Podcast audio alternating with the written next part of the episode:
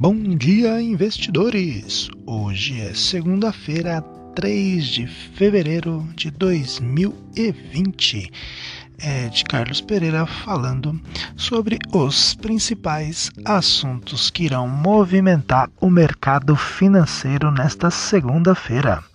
As bolsas chinesas registram forte queda na volta do ano novo, enquanto Europa e Estados Unidos tentam sustentar ganhos. As bolsas de valores da China fecharam hoje em forte queda na volta do feriado do Ano Novo Lunar. As medidas adotadas pelo BC chinês ao final de semana não impediram uma venda generalizada de ações em Xangai e Shenzhen. Contudo, outras bolsas da Ásia não foram muito afetadas, com Hong Kong fechando em leve alta.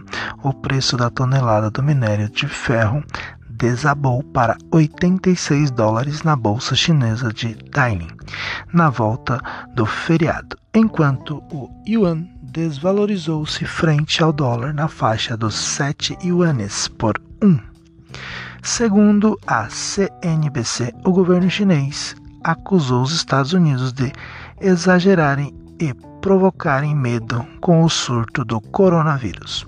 Os futuros de Nova York avançam e as bolsas euro europeias abrem em alta. Bolsas mundiais. As medidas adotadas pelo Banco Popular da China, o BC chinês, não evitaram hoje uma venda geral de ativo nas bolsas de valores chinesas e fecharam em forte quedas de 7,75% em Xangai e 8,40% em Shenzhen. As bolsas europeias abriram em alta enquanto os futuros de Nova York avançam na manhã de hoje. O surto do coronavírus, contudo, permanece uma ameaça, com o número de pessoas atingidas ultrapassando 17 mil e duzentas e trezentas e sessenta e duas mortes. Fora isso, agora nós vamos falar sobre os indicadores econômicos. A Fundação Getúlio Vargas, FGV, divulga na manhã de hoje o IPC S referente à última quadricemana de janeiro. Já o Banco Central divulga a pesquisa semanal Focus. Já a balança comercial deve mostrar superávit de 275 milhões em janeiro, segundo estimativas medi mediana em pesquisa Bloomberg, após superávit de 5,6 bilhões em medição anterior, o superávit de 1,7 bilhão em janeiro de 2019. O Ministério da Economia divulga o indicador às 15 horas. Na política, o Congresso Nacional volta hoje do recesso com apenas três projetos prontos para votação, informa o jornal O Globo. A mudança na lei do saneamento é a única elencada como prioritária. No curto prazo, pode é, aí pelo poder né, executivo e pelos líderes da Câmara Rodrigo Maia, do DEM Rio de Janeiro e do senador Davi Alcolumbre, do DEM Amapá. Há também as reformas tributárias e administrativa, cuja tramitação ainda depende do envio das propostas do Poder Executivo.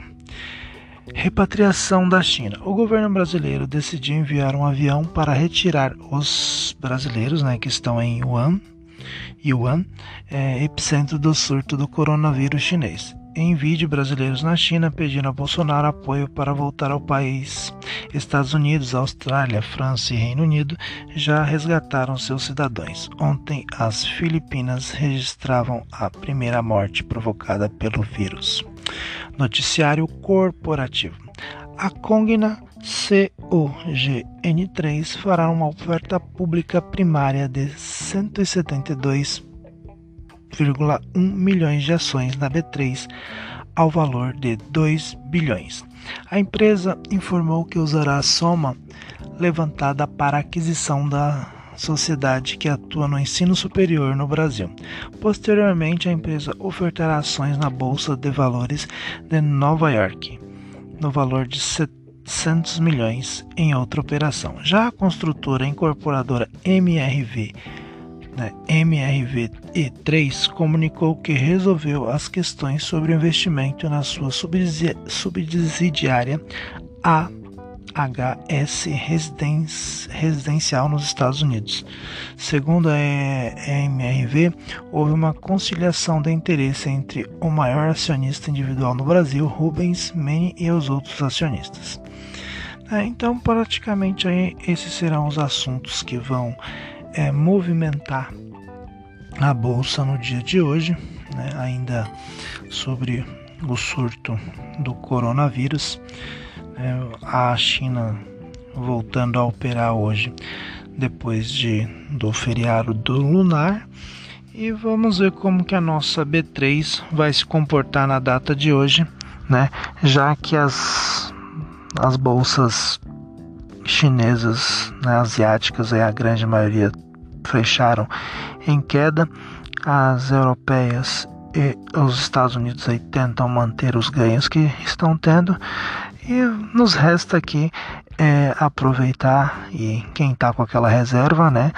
E as compras, sempre procurando aí boas opções de papéis e vamos investir para consolidar a nossa aposentadoria aí nos próximos 10 anos. Vou ficando por aqui e até amanhã.